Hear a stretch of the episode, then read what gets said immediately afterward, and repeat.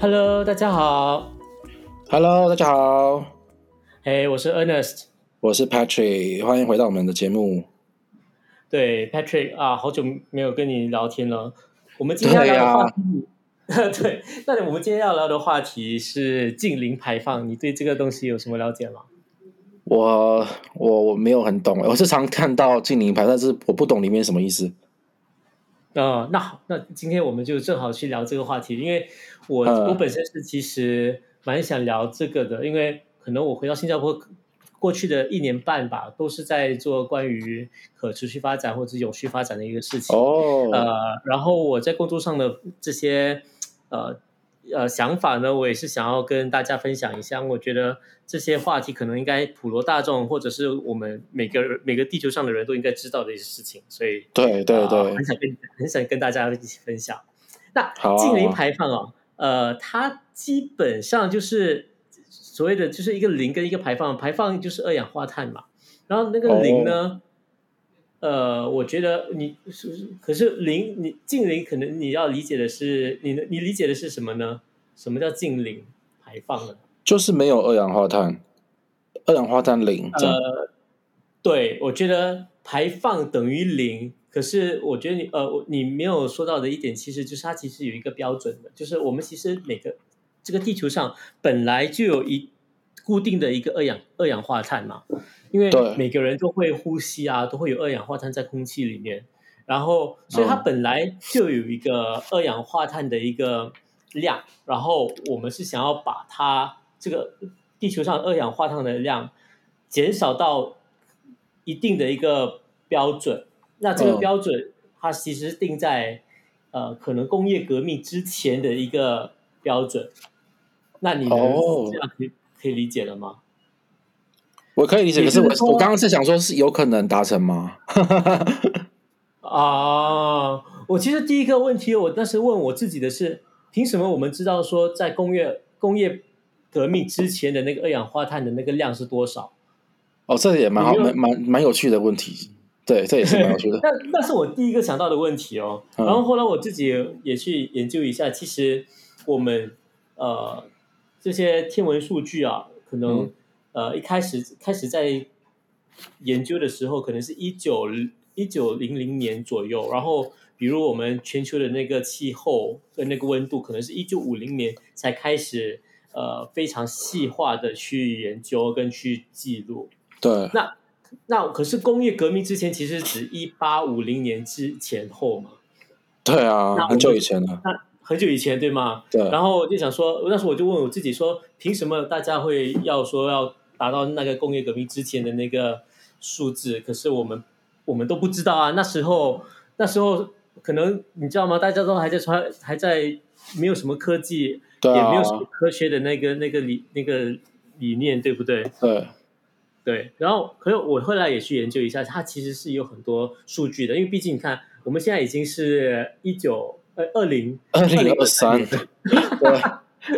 二零二三年，然后一九200年前的我们已经有将近七十多年、七十八十年的数据了，所以我们凭哦借这八十年的数据，很有是有可能倒推哦，原来如此，往回推之这前样。的那些那些数据的，对，哦，嗯，那所以解决这我我本身自己最感兴趣的这个问题啊，之后呢，我你我们就针对你刚才说的东西啊，就是说，那我们能不能够达到，对不对？对，那对，所以其实我在我再更细的跟你说一下，就是所谓的近零排放 （net zero），它指的可能现在呃没有说要达到零，它指的要要分两块来说。第一就是近零排放，就是从现在开始，我们嗯所有生产的那个二氧化碳跟嗯所有消耗的二氧化碳应该持平，也就是从现在开始不要再增加任何二氧化碳在呃到到那个大气层里面。对，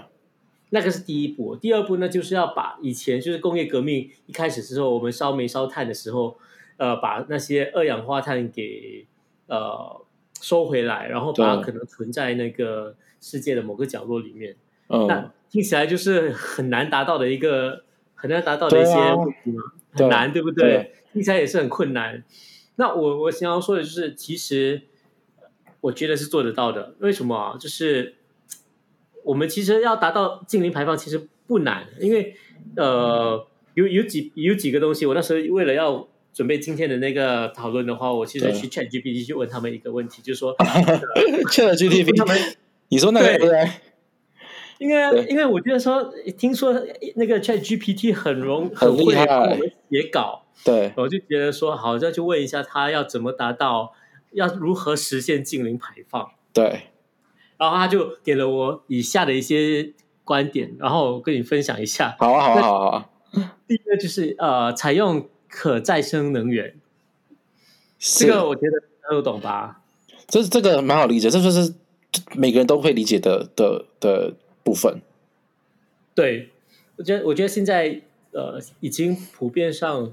都觉得说太阳能啊、风能或者是水力发电、都是能够代代替那个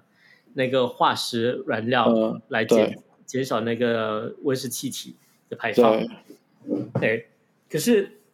这个其实也有一点难度哦，我因为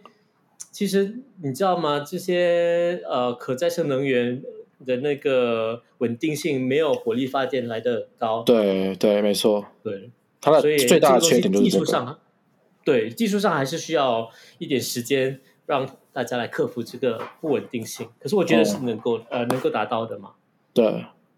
然后第二呢，就是提高能源的效率，这个很好理解嘛，就是节能减碳，就是大家可哦能对对对对对，少用一点电，然后就可以够可以能够呃少用一点那个少用一点电，然后就少减少那个碳排放嘛。对啊，还有就是你用，比如说一样是用冷气，那你就选那种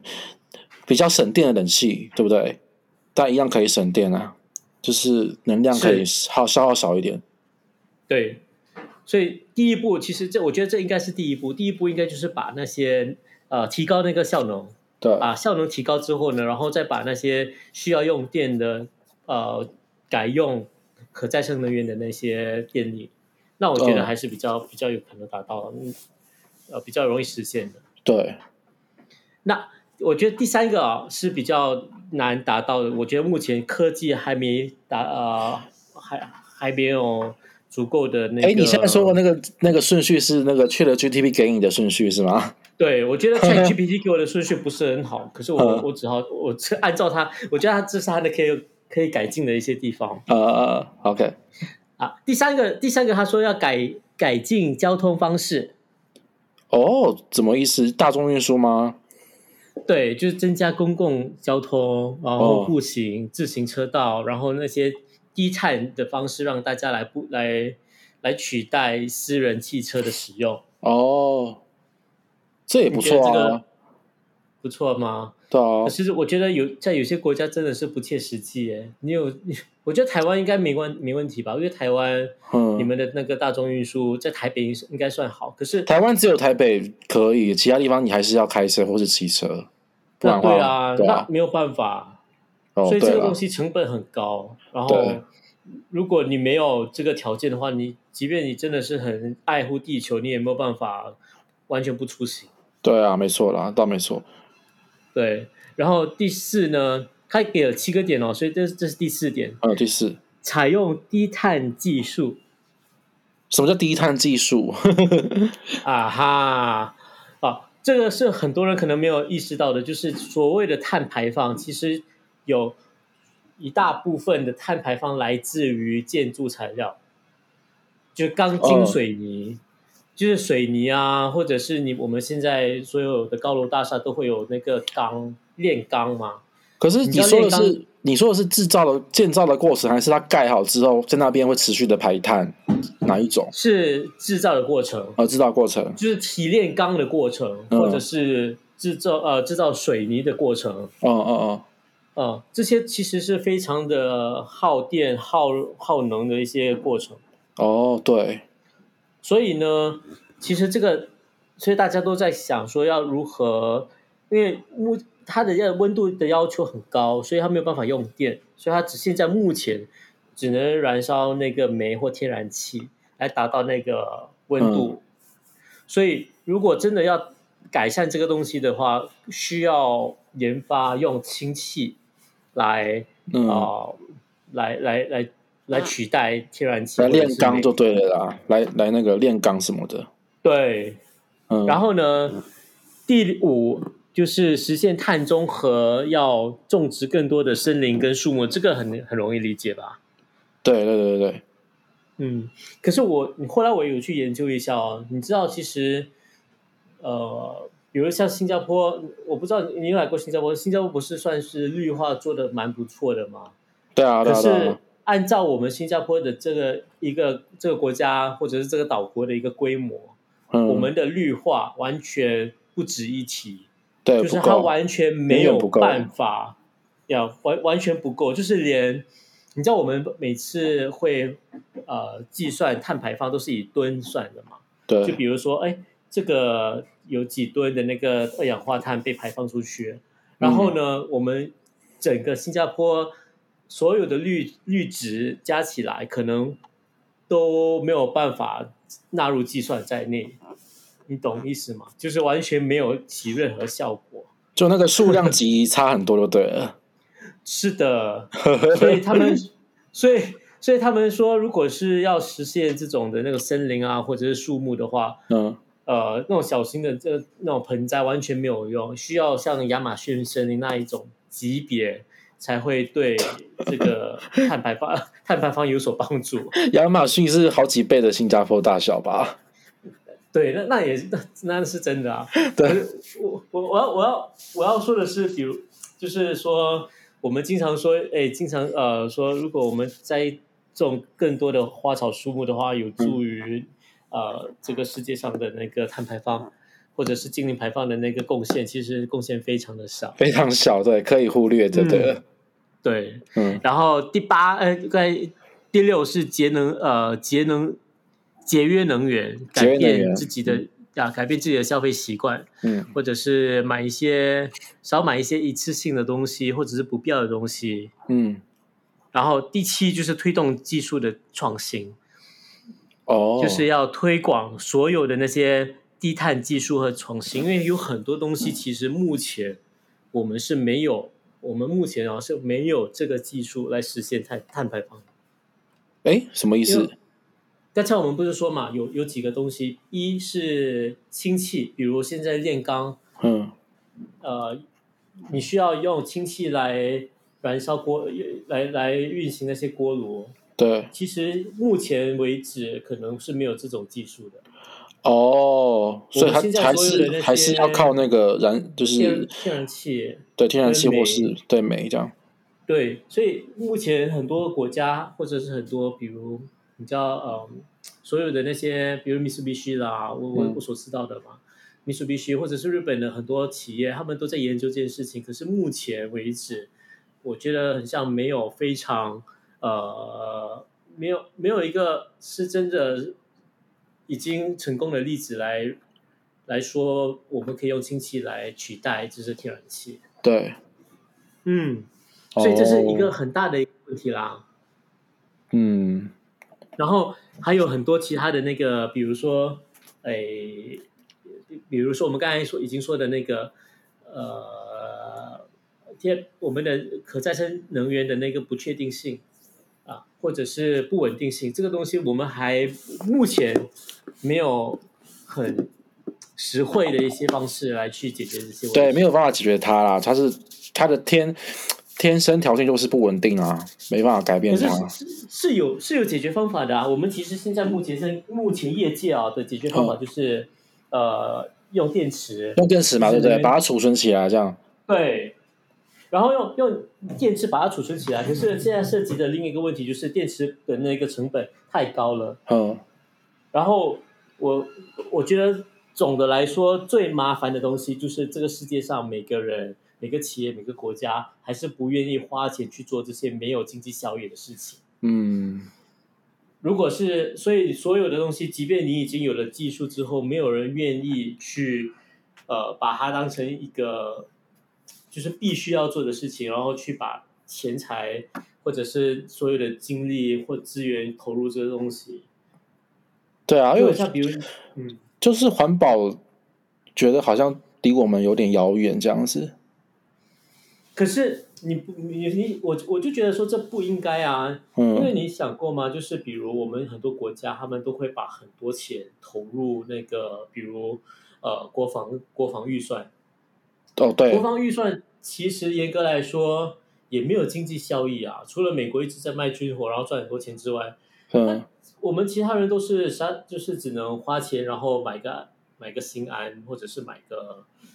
呃，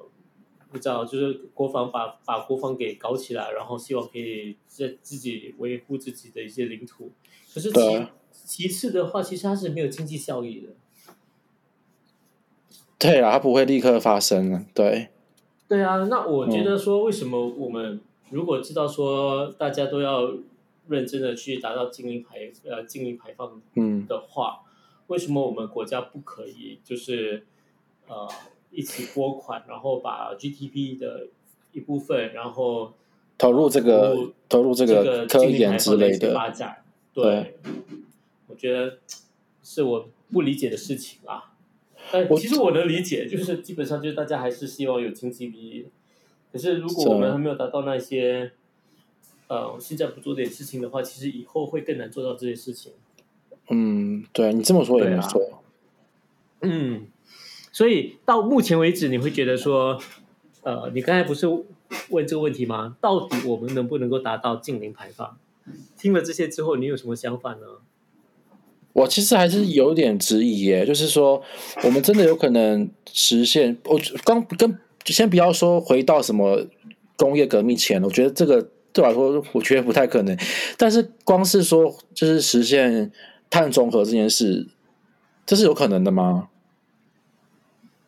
呃，目前来说，我觉那得我是有我我先提提提出我的我的那你个的质疑，你说一下。对我的担忧的地方，就是我们现在，比如说你说车子好了，大部分嗯都还是要用汽油啊，那你汽油它就是要排排出碳啊，然后所以嗯还有其还有什么？还有，据我所知，不是说不是很多人说你吃素可以减少碳排放吗？就是那个碳，那个叫什么碳旅程会比较低。嗯，那相对对来说，如果是吃肉，碳里程就会比较高啊。就畜牧业其实是很大的制造二氧化碳的来源。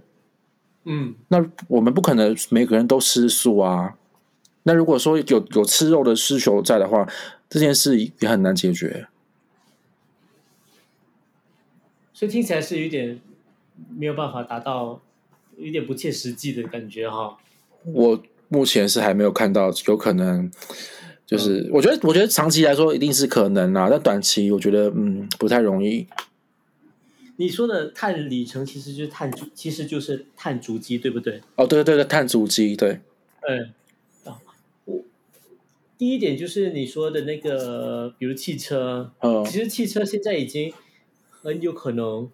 呃，用那个电池的那对，个电池，对，电动车，嗯池去，电动车啊，电动车现在已经做的蛮好的，对，然后我觉得还是有可能可以取代汽车的。嗯。现在就是一个经济效益的问题，然后只要有足够的一些设施或者是政府补贴，我觉得还是能够达到那一个，呃，比比如新加坡，他们可能嗯现在目前已经定了一个目标，可能要在二零三零年，呃，达到百一一定百分比的，呃，电动汽车在路上，嗯，所以我觉得还是有可能的，还是有可能的，对，嗯，那可是你刚才说的另外一个嘛，就是比如畜牧业，它可能的碳足迹，其实这个东西我觉得有点离谱。嗯呃，两有两点要说的，就是第一，畜牧业他们的碳足迹其实是自然界的碳足迹啊，因为你知道那些牛，它们就是会会呼吸啊，会呼吸就会有二氧化碳，然后你不能因为这样说，你不能因为它们是一些生物，然后需要呼吸，然后有二氧化碳，就不让它们就就要就要把它们的那个数量给减少。我觉得这样的话很，我我觉得很很奇怪，我自己也不能理解，因为我们现在其实。主要的碳足迹，主要的那个二氧化碳不不来自畜牧业，是来自工业革命。哦，所以畜牧业，畜牧业相关制造出来的二氧化碳占比很少就对了，所以它不重要就对了。其实畜牧业的占比很大，嗯问题就在于我觉得它是自然界的一些二氧化碳，因为只要有牛吃草，它一定会有排二氧化碳，然后只要有是，然后这二氧化碳就是本来就在空气里面的嘛，因为它们是生物，它们就是呼吸，它们自己不产生二氧化碳，它们呼吸这空气的二氧化碳，然后排出二氧化碳，对，它们没有制造新的二氧化碳啊，所以我觉得这个东西没有啊。可是，比如说，比如说啊，现在这个时间跟二十年前、三十年前、四十年前的畜牧业比起来，畜牧业是一直在成长啊，所以它排出二氧化碳就是在不断的增加啊。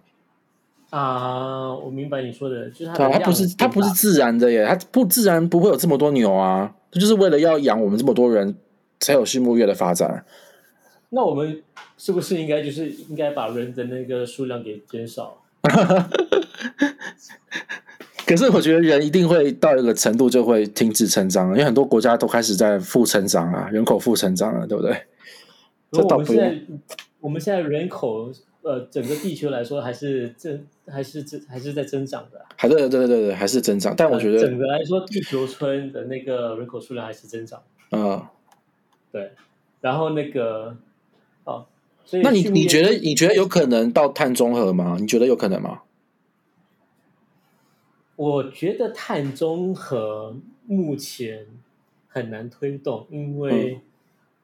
因为没有经济效益，要不然的话其实是可以达到碳中和的。我我我个我打个比方，就是哦你要达到那个净零排放，其对，实很难，因为你可能要把那个空气中的那个二氧化碳给去掉。我觉得对这个是需要更大要的一捕个捉技啦，术碳捕捉那些碳碳捕，捉，对。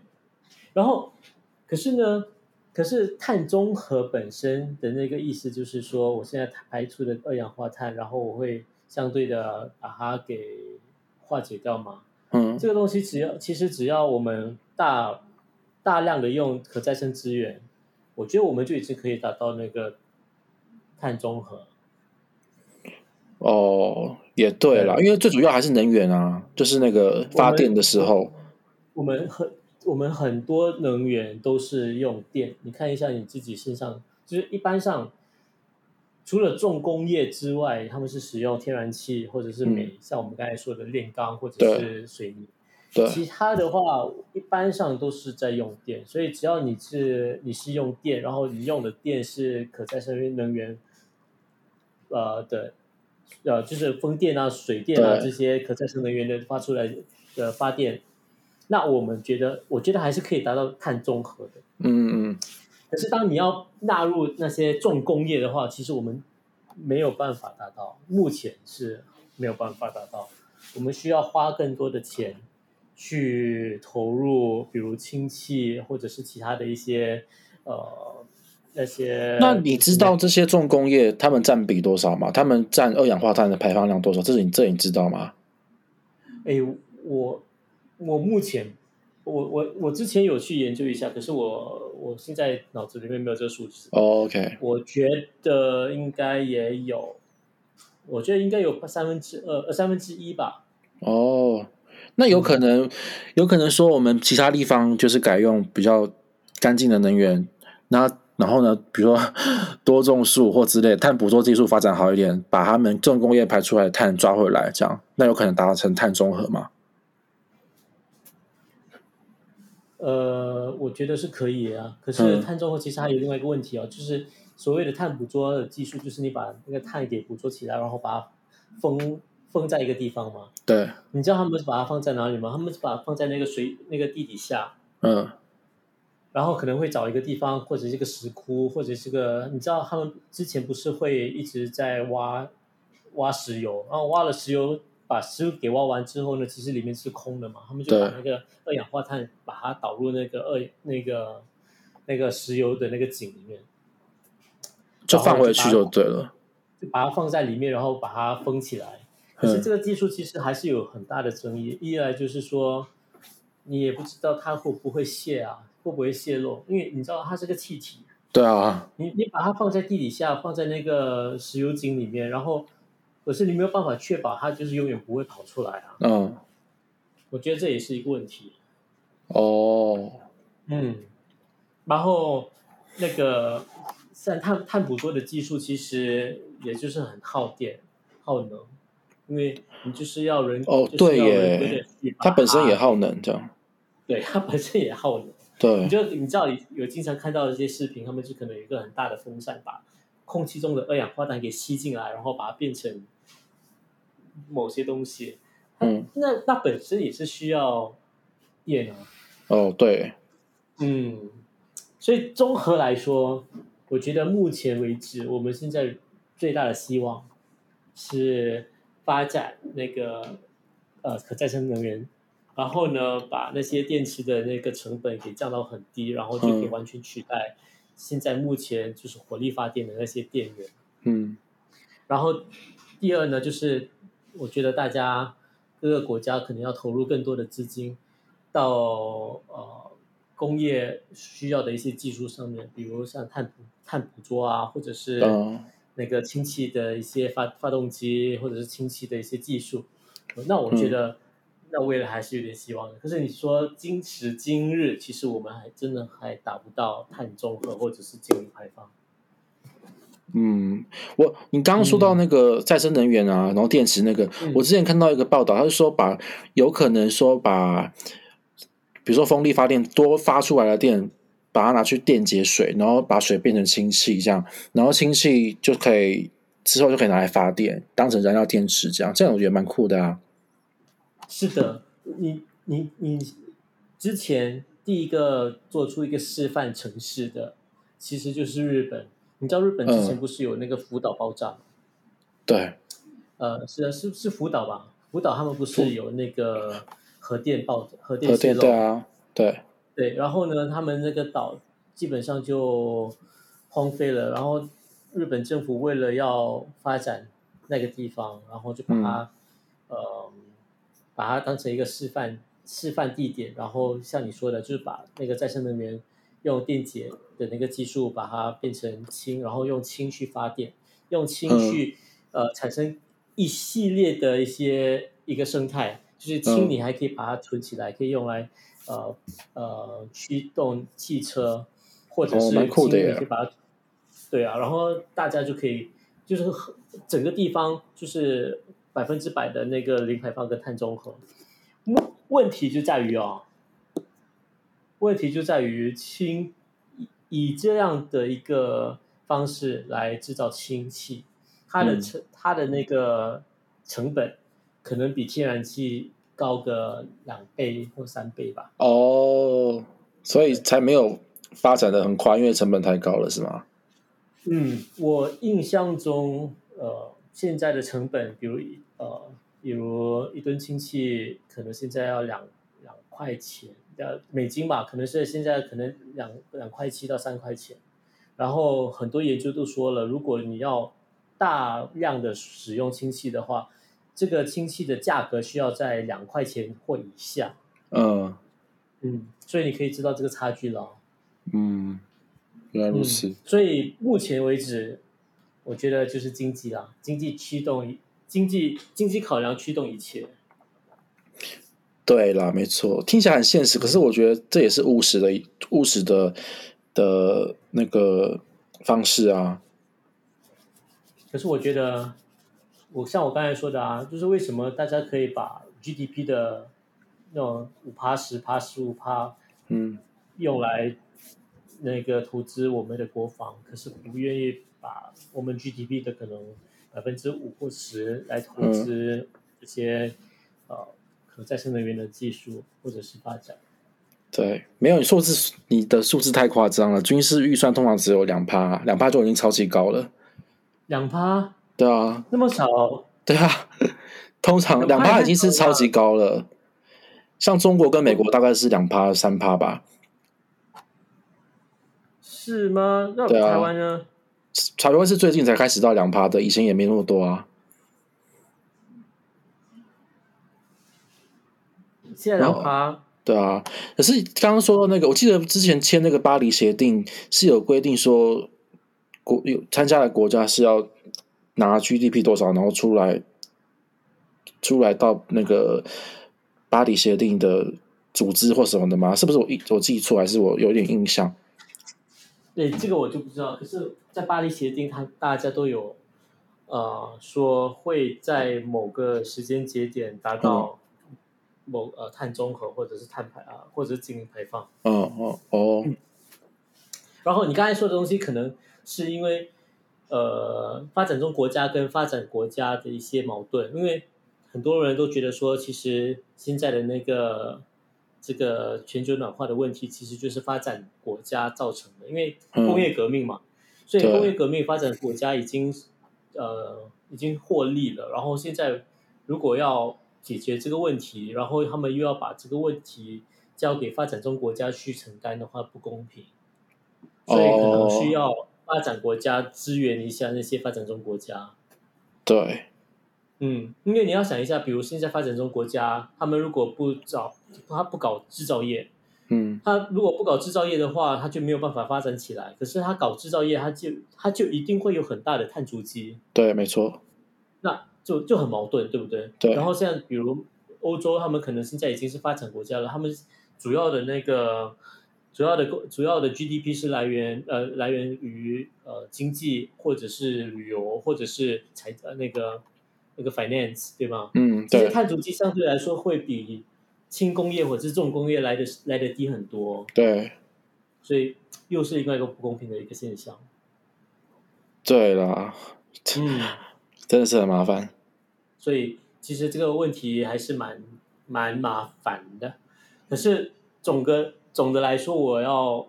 我我我想跟你说的就是，呃，近零排放目前为止是有它是有科科学根据的，然后嗯是有办法。呃现在已经很多人投入这些研究，已经把那些该研究的东西，比如氢气的技术啊、电解的技技术啊，都已经都已经规划好了。目前欠缺的就是实践能力，而且就是经济效益。所以我觉得不用那太灰心，那因我为我我觉得我好奇一件事情，你觉得、嗯你觉得如果我们实现什么样的经济利益，或者是说，就比如说，嗯、我我我有点难举例啊，但是怎么样让这件事变得很可行？只要只要经济上怎么样改变了就可以，不要而不是说我们都要好像那种自愿性的去付出这些钱。然后去去促使这个事发展，就怎么样在经济的角度上去实现这件事情？你觉得怎么样可以做到？啊，OK，我觉得目前，呃，你没有办法让人家把，就是就是很像捐款一样，或者是对不求回报的把那个钱给投进去。对，可是我觉得目前最大的问题是，大家没有，大家没在我们的经济分析里面没有承认，呃，碳排放的成本。嗯就比如说，你可能觉得说，哎，现在我今天，呃，我今天如果用那个火力发电，我的成本是一块钱，我打个比方，嗯那如果是用那个氢气发电的话，那我可能成本是两块钱，那毋庸置疑啊，我就我就一定会选择最便宜的方式去制造我哦的。，你这个让我想到可是有些国家说要课碳税，对不对？对，所谓的课碳税或嗯者是碳税，我这就是政府要做的事情啊，就是对对要对对对合理的把商人不会考虑到的成本给计算在内。对对对，就很像比如说我们现在生活中已经有很多这样的类型的事情了，就比如嗯说有些事情，我们其实是商人会牟利，可是它其实对社会有害的，比如嗯香烟、对酒精，那就一定要课税啊，这样它的成本才会才会承认的，呃，它的成本里面要包括它对社会的一些伤害，对，嗯，哦，原那来就如是此，最能够可以把它经济的那个分析合理化的一个方法。哦，这样就有可能呢、如果这个些东西，比如说火力发电变得很贵的话，就没人要用了，这样。对啊，就是这样，因为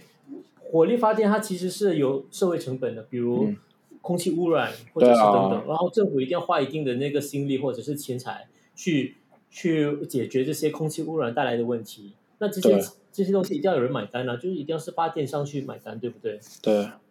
嗯，那你能理解了吧？我理解了。好，那你觉得今天有没有稍微呃科普一下有， 之前没有没有没有理解的一些事情呢？对，没有想到的东西，这样。